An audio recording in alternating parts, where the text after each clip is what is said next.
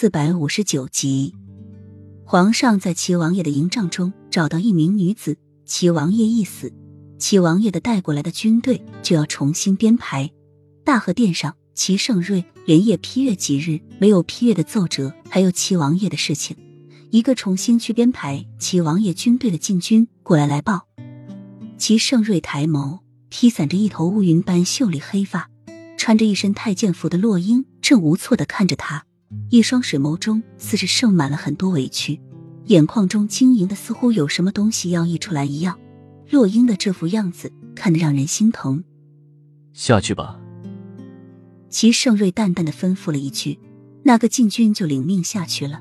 齐盛瑞揉了揉太阳穴，问道：“你怎么跑到齐王爷寝殿去了？”齐盛瑞似乎很疲惫，声音中都带着无力和无尽的烦忧。脸上的表情憔悴，眉头高高的皱起，那双邪魅的眼眸也不知在何时变得那么的无神。妖妃、妖孽，他和他母妃似乎永远都摆脱不了这个名词。无论他怎么努力，怎么的想要治理好这个国家，都无法放世人重新看他。六年前天下红雨是他成为太子的时候，六年后六月的天又将红雪是他在位成为皇上的时候。这两者到底有什么联系？难道他真的是不祥之人？母妃因他而死，将来整个碧云国都会被他毁灭吗？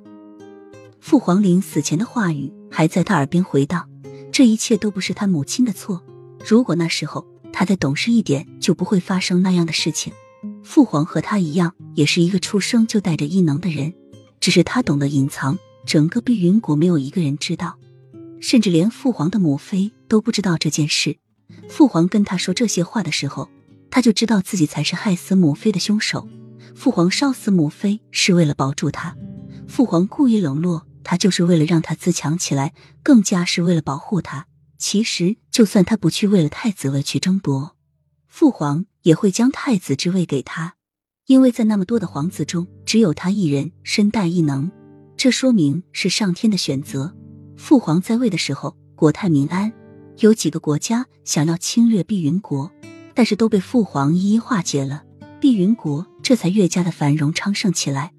而他和父皇一样带着异能，父皇定会按照上天的意思取他太子之位，一切都已经注定了。